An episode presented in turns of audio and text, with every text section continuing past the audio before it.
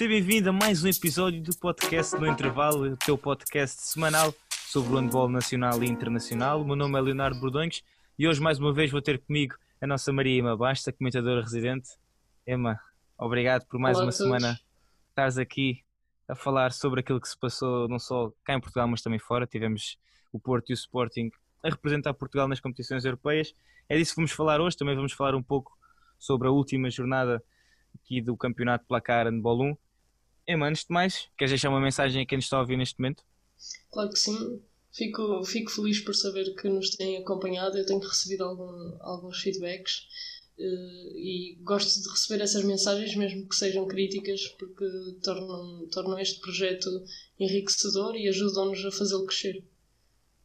Exatamente, e fica aqui mais uma vez a mensagem. eh, deixem os vossos comentários, entrem em contato connosco e digam-nos temas que querem que nós abordemos, pessoas que querem ver aqui no, no podcast, treinadores, jogadores. Nós fazemos o melhor possível para tentar entrar em contato com essas pessoas e trazê-las. Já tivemos dois comentadores especiais, o nosso Márcio Menino, Dr. Handball, e também o Tiago Poteiro. Vieram aqui comentar o jogo do Porto e o jogo do Sporting. Portanto, entrem em contato connosco e digam-nos o que acham. Ema, passando então para o handball propriamente dito, tivemos Porto e Sporting nas competições europeias. O Sporting que disputou a segunda mão do playoff de apuramento para a fase de grupos da EHF European League e o Porto que jogou mais uma jornada aqui do grupo A da Liga dos Campeões. Começamos pelo Sporting que jogou na terça-feira, dia 29, portanto já, já lá vão alguns dias. O Sporting que vence o Dobrogeia Sud Constanta por 22-21 depois de ter empatado a 21 bolas na Roménia. O que é que te pareceu este jogo que acabou por ter o Sporting tem dois jogadores que levam cartão vermelho, o Frankis e o Nuno Roque, um Francisco Tavares que foi absolutamente determinante com 7 gols em 8 remates, mas o que é que te pareceu esta exibição do Sporting? Bem, e como tínhamos comentado já no, no último episódio, eu esperava mais do Sporting na Roménia e achava que em Lisboa íamos ver um Sporting mais forte, melhor. O que é certo é que em termos de atitude notou-se alguma evolução na equipa, mas em termos de handball acho que o Sporting ainda deixa muito a desejar. Mereceram os elogios do treinador no, no final, na conferência de imprensa, ao contrário do que tinha acontecido no jogo para o campeonato, mas acho que, que o Sporting tem muito mais para dar, há muito potencial ali, aquela equipa tem, tem um plantel bastante interessante e acho que, que podia ter garantido a passagem à fase de grupos de uma maneira muito mais tranquila do que, do que aconteceu. Sim, tal como tive a oportunidade de falar com o Tiago no nosso último episódio, ele próprio disse que tinha ficado um pouco desiludido com a, primeira, com a exibição do Sporting da primeira mão, porque o Dobrogué é uma equipa fisicamente muito forte e acho que também concordas com isto, viu-se que o estilo de, de defesa deles era muito forte, muito exigente fisicamente para os jogadores do Sporting, mas é uma equipa que não está no topo, nem é da, da primeira roda do handball europeu, é uma equipa que tem a sua qualidade, tem jogadores fisicamente muito evoluídos, mas não é uma equipa contra, contra quem o Sporting jogaria, por exemplo, numa Liga dos Campeões, ou até equipas com quem ficou agora inserido no grupo B da European Handball League. Uh, mas é uma equipa que deu muitos problemas ao Sporting e vimos um Sporting, tal como já referiste, muitas vezes preso no ataque e tem sido uma, uma constante agora no, nos primeiros jogos. O Sporting que no ataque não está tão fluido como vimos na época transata. Eu disse e, e mantenho, acho que Frankis, apesar de na primeira parte ter tido um papel absolutamente determinante e ter sido muitas vezes o salvador do Sporting, não pode levar cartão vermelho nunca num jogo desta importância e acho que também tu enquanto treinadora concordas comigo, quando tens um jogador que realmente se destaca, que neste caso é o Frankis, não existe dúvida nenhuma que é o melhor jogador deste, deste Sporting, tu precisas dele dentro de campo. E, e num jogo desta importância, levar um cartão vermelho por, por levar 3 vezes 2 minutos não pode ser. E o Sporting podia, podia ter saído muito prejudicado. Por sorte, para o handball português e também para os adeptos do Sporting, não aconteceu. O Sporting vence por um gol de diferença e passa assim para a fase de grupos da Liga Europa, uma fase de grupos em que o Sporting ficou inserido no grupo B, juntamente com a equipa francesa do Nimgarde, a equipa um, romena do Dinamo Bucareste, a equipa do Tatran Pressov, o Fusha de Berlim da Alemanha e ainda os suecos do Kristianstad. É um grupo difícil, vamos ter Nuno Santos, o ponta português, que assinou pelo Tatran Pressov este verão a regressar a Portugal. Olhando para este grupo e olhando também para aquilo que temos visto do Sporting, uh, o que é que te parece? O que é que podemos esperar, assim, muito por alto ainda, uma vez que ainda é cedo e não vimos qualquer tipo de jogos desta fase de grupos, mas o que parece? já sabíamos que nunca, nunca iria ser um grupo fácil. Estamos numa competição europeia e a competição é sempre, sempre complicada, mas acho que o Sporting está num grupo bastante complicado. Temos o Nimes de França, que é uma equipa muito forte. Uh, julgo, sem dúvida, acho que está acima do Sporting. Que o Sporting vai ter muita dificuldade de jogar em França e cá, cá veremos, mas acho que, que o Sporting deve jogar todos os jogos em casa para ganhar e se isso acontecer terá a vida facilitada. Mas claro que é um grupo difícil, Tatran Prezov é uma equipa que regularmente está, está na Champions, este ano não aconteceu, mas vai ser bom ver o Nuno Santos de volta a Portugal e mesmo o Pavel, que não é português, mas jogou muitos anos em Portugal e conhece bem os cubanos do Sporting e será sempre um encontro especial para eles. Depois temos o Fuchsia Berlim, que dispensa apresentações, uma equipa muito forte. Nós vimos há dois anos com o Porto na, na Final Four da European League. É um adversário muito forte. Talvez a equipa mais acessível será o Christian Sade. Os suecos uh, costumam andar nestas, nestas competições, mas uh, talvez seja a equipa mais que o Sporting consiga ganhar fora e em casa, espero eu. E o Dinamo Bucareste é um adversário bastante conhecido do, do Sporting. Sim, o Dinamo Bucareste, uma equipa que, aliás, enfrentou o Sporting na época passada e, e com mais memórias para, para o Sporting, infelizmente acabaram eliminados. Mas também é de salientar que vamos ter mais portugueses em competição nesta fase de grupos da European League. Vamos ter o Montpellier, onde Gilberto Duarte e Alexis Borges vão jogar contra outro português, o Bolima do Besiktas. Ficaram, ambos ficaram todos inseridos no grupo C. Gonçalo Vieira também, que é do Sporting, que está emprestado ao Fênix Toulouse, que ficou inserido no grupo A. Portanto, vamos ter muitas razões para ver esta HF European League, que, na minha opinião, uh, tem demonstrado um, um nível acima do que se calhar a maior parte das pessoas esperavam. Acho que entrávamos para esta European League sem saber muito o que é que seria esta nova competição. Também tendo em conta as alterações que vimos na HF Champions League, mas que tem, tem um nível muito elevado e, aliás, basta olhar para este grupo de Sporting. É um grupo que podíamos muito bem ver numa Liga dos Campeões. Várias destas equipas, aliás, são habituais. Mas seguimos para o segundo jogo de uma equipa portuguesa nas competições europeias, o Porto, que no dia seguinte, na quarta-feira, dia 30, defrontou o Flensburg na Alemanha e infelizmente neste jogo o Porto acaba por perder, perde por 7 golos de diferença frente ao Flensburg. Emma, foi um jogo que o Porto lutou, esteve muito perto de surpreender, mas no final acabou por, por não conseguir aguentar o ritmo alemão. Exatamente, acho que, foi, que o problema do Porto foi mesmo esse. Vimos uma primeira parte com muita luta, de ambas as partes, e o Porto esteve, esteve muito bem, sempre a lutar no jogo, mas na segunda parte, fisicamente, o Porto começou a quebrar e o Flensburg a jogar em velocidade. E os alemães, quando conseguem jogar em velocidade e em força, é muito difícil parar, e foi isso que aconteceu. Quando vemos que o Porto sofreu 36 golos, são muitos, muitos golos num jogo de Champions, e e foi mesmo esse o problema, como tu disseste, foi o Porto que quebrou na segunda parte e não teve, não teve capacidade de parar a velocidade dos alemães. E vimos, por exemplo, lá Samola, o jogador, o ponta, que, que acaba por se destacar e penso que uma estatística que no jogo seguinte do Flensburg voltou mais uma vez a marcar 8 ou 9 golos e é um jogador que demonstrou toda a sua qualidade neste, nesta partida frente ao Futebol Clube do Porto.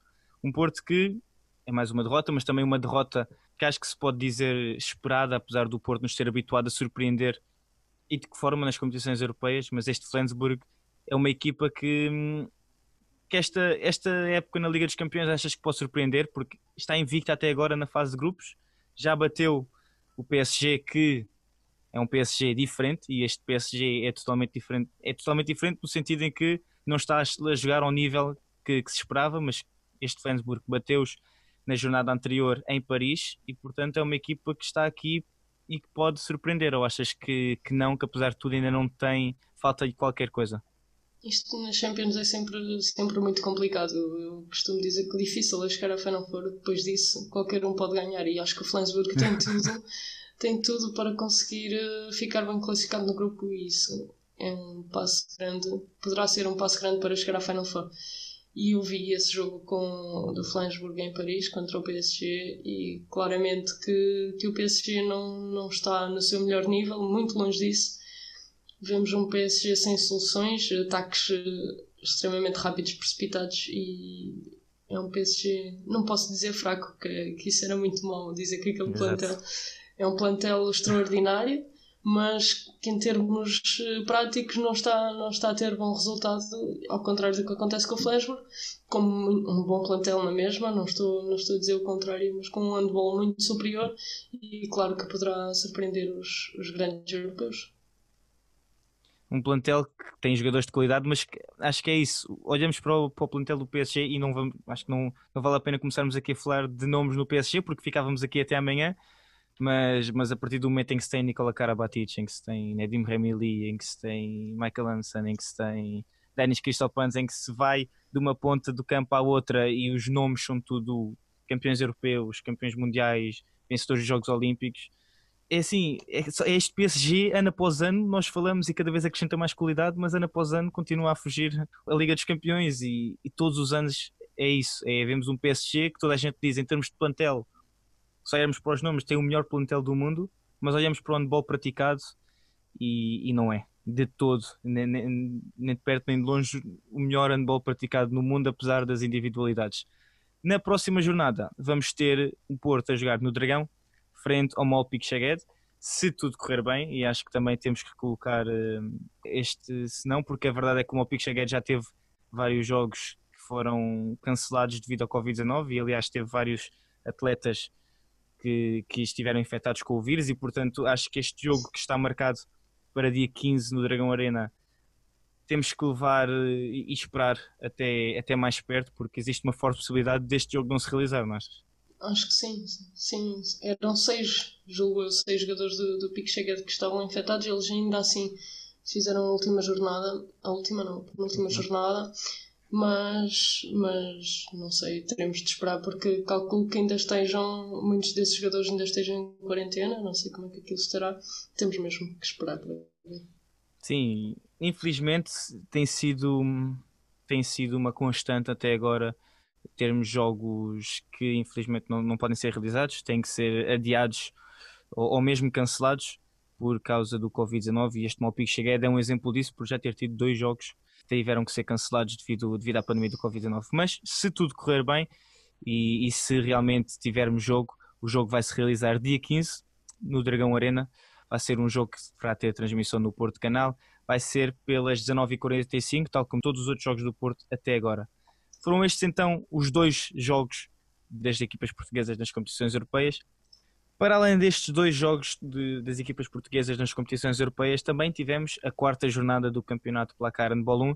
Tivemos grandes jogos, tivemos clássicos, tivemos o exemplo do ABC Benfica, decidida por apenas um golo, mas também tivemos alguns resultados, digamos, esperados. E acho que, tal como nós já dissemos várias vezes aqui neste programa, temos muita qualidade e o campeonato português está a aumentar o nível de qualidade, mas ainda existem resultados e equipas que são claramente superiores a outras.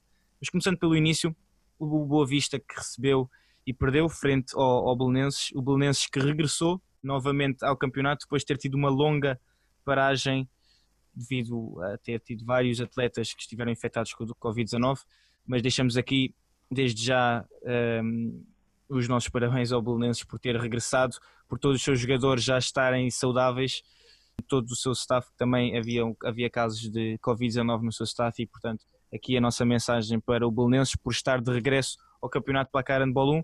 Um jogo, Emma, que acho que concordas aqui comigo, uh, o Belenenses vence por 3, mas a diferença qualitativa entre as duas equipas, se calhar se tivéssemos tido um Belenenses que não tivesse tido esta paragem, a diferença seria maior. Sim, sem dúvida que sim. O Belenenses tem, tem uma equipa forte, prova disso é que estava na Liga Europa, apesar de ter ficado pelo caminho, mas uh, acredito que a causa deste resultado tão próximo tenha sido mesmo essa paragem, mas ficamos felizes por eles estarem, estarem de volta e daqui para a frente acho que vamos ver o Belenenses que estamos habituados. Sim, o Belenenses que tal como disseste disputou uh, a segunda eliminatória puramente para a fase de grupos da Liga Europa, acabou por ser eliminado pelo Trimo Trebnia mas passando para o outro jogo, tivemos o Gaia que perdeu por 8 golos de diferença frente ao Águas Santas, um Águas Santas que esta época está fortíssimo, na minha opinião, Ema, e acho que também, também podes concordar. Olhamos para Pedro Cruz, um dos bombardeiros de elite aqui do nosso campeonato português, que marca 10 golos, o Pedro Seabra Marques que marca 6, uma equipa que se reforçou muito e bem, especialmente aqui com Pedro Seabra Marques, mas também com, com Nuno Grilo. Emma, achas que o Águas Santas parte na frente, talvez por aquele quarto lugar, devido à forma como se reforçou e também àquilo que temos visto Águas Santas até agora? Sim, sem dúvida que com Águas Santas será o quarto ou quinto plantel mais forte. Apesar do ABC ter, ter uma equipa muito jovem, acho que está tá a jogar um, um muito bom handball. E acho que ali a luta pelo quarto lugar entre estas duas equipas vai ser interessante, mas claramente que o Águas Santas do ano passado para este ano cresceu muito qualitativamente. O Pedro, o Pedro Seabra veio acrescentar muita qualidade à equipa, não há dúvida disso. E é um Águas Santas que vai, vai lutar e talvez venha a, conquistar algumas surpresas perante os candidatos ao título. Exato, e viu-se isso logo na primeira jornada, no pavilhão número 2 da Luz, em que o Águas Santas obrigou o Benfica a soar. Mas falavas aí no ABC, e ainda bem porque o ABC é o, o outro jogo que vamos analisar, o ABC que perde em casa por um gol frente ao Benfica, um jogo muito disputado, praticamente até ao fim. O Benfica que acaba por vencer por 30 a 29, mais uma vitória dos encarnados, mas olhamos para este ABC que com uma equipa extremamente jovem, tal como tu disseste, e tirando aquele primeiro jogo frente ao Futebol Clube do Porto que acaba por perder de forma clara no Dragão Arena, podemos dizer que talvez pudesse haver algum nervosismo, era o primeiro jogo oficial da equipa, era uma derrota expectável quando olhamos também para o plantel do Porto, mas a verdade é que frente a Sporting fizeram uma excelente exibição, de tal forma que Rui Silva ficou bastante chateado com a sua equipa e agora olhamos para o jogo frente ao Benfica e perdem só por um gol. Quem é que te quem é que te saltou mais à vista deste ABC? Quem é que achas que, que se destaca mais desta equipa tão jovem? Bem, o ABC teve realmente um jogo, jogo muito bom, tal como tu disseste, e quero destacar o óbvio, o André José, que acho que é, que é um miúdo muito inteligente e tem imensos recursos, ele tanto remata da primeira linha como vai aos seis e a defesa não, não o conhece ainda muito bem, eu acho que é por isso que ele se tem destacado tanto. E acho que isso vai, vai começar a de, deixar de acontecer. Mas é um, um jogador com muitos recursos mas nós já sabíamos disso, é um internacional português, nós já o conhecemos bem.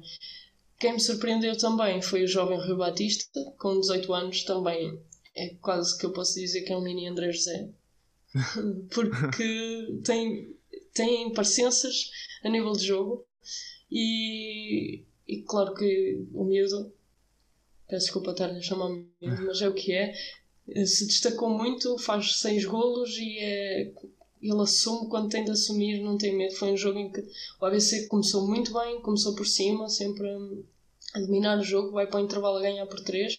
Depois a segunda parte foi complicada e foi este Rui Batista que nunca desistiu e que teve ali sempre a lutar, gostei mesmo muito. E também quero destacar a, a exibição do Cláudio Silva, guarda-redes do ABC, que foi, foi preponderante em muitos momentos do jogo. Chamas a, chamas a Rui Batista um mini André José, mas, mas são dois atletas, tal como já referiste, extremamente jovens, ambos nascidos em 2001 e que também demonstram que existe muita qualidade. Olhamos para o, para o André José, ele que vem do Vela Tavira, muitas vezes mercados, eu estou aqui a utilizar a palavra mercados porque quando olhamos para, para certos clubes e, e clubes de outra dimensão são como mercados, eles no fundo podem ir buscar jogadores a qualquer ponta do país e, e trazê-los para as suas equipas. E vemos um, um André José, um jovem que vem do Vela Tavira e uma zona talvez em que o handball não tem a predominância que tem no norte do país e, e não tem. E, e, vemos agora todo o seu talento, toda a sua qualidade e pega neste, pega neste ABC e destaca-se, destaca-se de forma que está à vista toda a gente. Seguimos para o jogo seguinte entre o Mai Ismael e o Sporting. Foi um jogo que o Sporting vence por 7 eh, golos de diferença, um jogo que, mais uma vez, era expectável este resultado. O Sporting tem, tal como já referimos aqui, uma equipa extremamente forte, apesar de não andar a praticar o nível de handball que vimos a época passada, ainda é mais do que suficiente para o campeonato português, pelo menos para os jogos que não sejam frente a Benfica, Porto, ABC e também colocamos o Águas Santas, que se forçou muito bem neste, neste lote. Seguida, a artística da banca frente ao Sporting da Horta, Emma, tu tiveste a oportunidade de estar presente. O que te pareceu este, este embate? Este jogo foi, foi interessante foi disputado até ao fim, como o resultado, o resultado indica. O jogo começou logo com uma entrada muito forte do, do Sporting da Horta. Começaram com um parcial 3-0, apresentaram uma defesa 6-0 muito agressiva. O que é certo é que a artística tinha imenso espaço nas pontas, mas as pontas não estavam, não estavam a ter a eficácia que seria de esperar e não conseguiam aproveitar esse espaço. Tiveram muitas dificuldades em começar a encontrar soluções, porque o Horta estava a defender realmente bem e ia conseguindo sempre manter a distância de 3, 4 golos durante praticamente o jogo todo. Depois a artística começou, aplicou uma, uma defesa mais profunda, como já, já tínhamos visto no jogo contra o Vitória, que foi aí que conseguiu começar a recuperar o resultado, mas tal como nesse jogo, também neste não, não foi suficiente para, para conquistar a vitória. Sim, o Sporting da Horta, que aliás recebeu mais um reforço de peso agora recentemente, Tomás Van Zeller, o guarda-redes que vem emprestado pelo Sporting Clube de Portugal, vai para os Açores e já o vimos no banco de suplentes nesta, nesta partida frente à Artística de Avanca.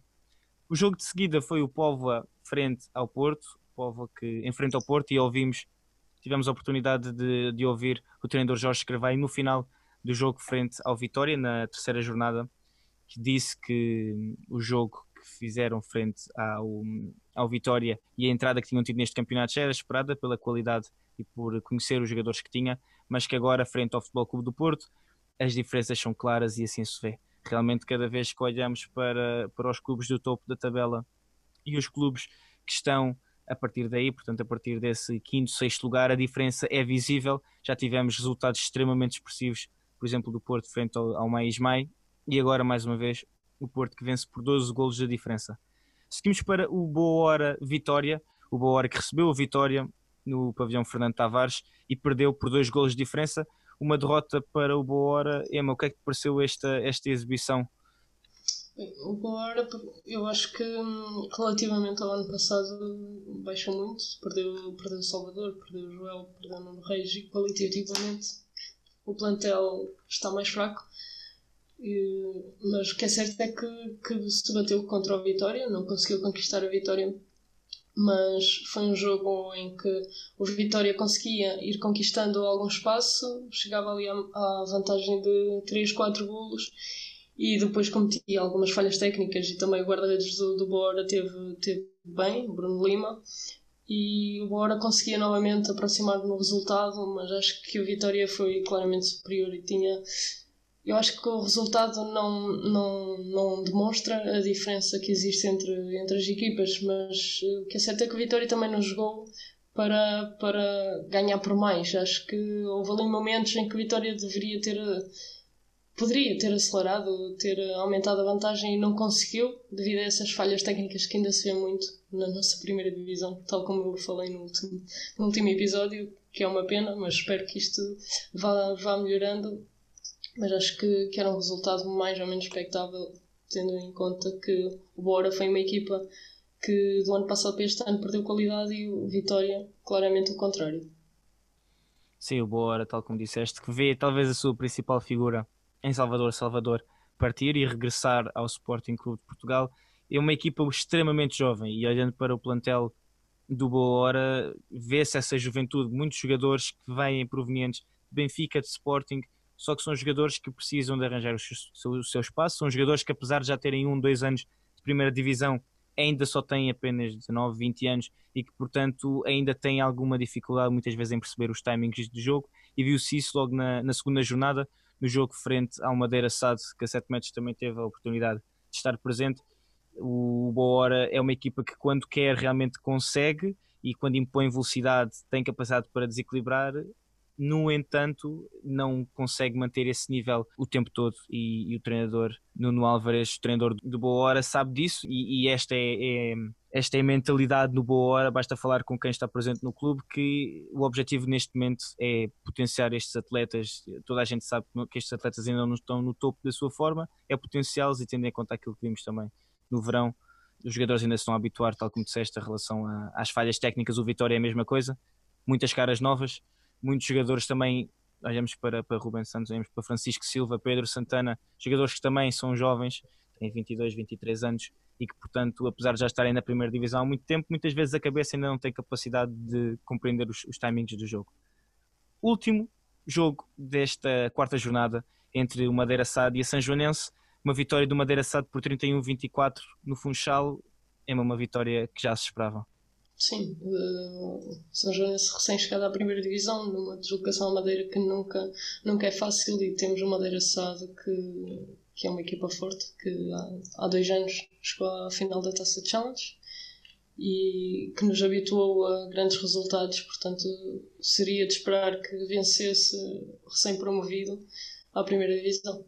Sim, exatamente, o Madeira Sade que, tal como disseste, é uma equipa que tem bastante qualidade, tem o mesmo grupo de jogadores já há vários anos, aquela primeira linha que se conhece muito bem, que infelizmente a época passada teve uma época menos positiva, tem os objetivos agora de fazer o melhor possível e veremos se consegue fazer com esta vitória frente à São Joanense, certeza que é algo que o treinador Paulo Fidalgo queria e, e quer muitas mais.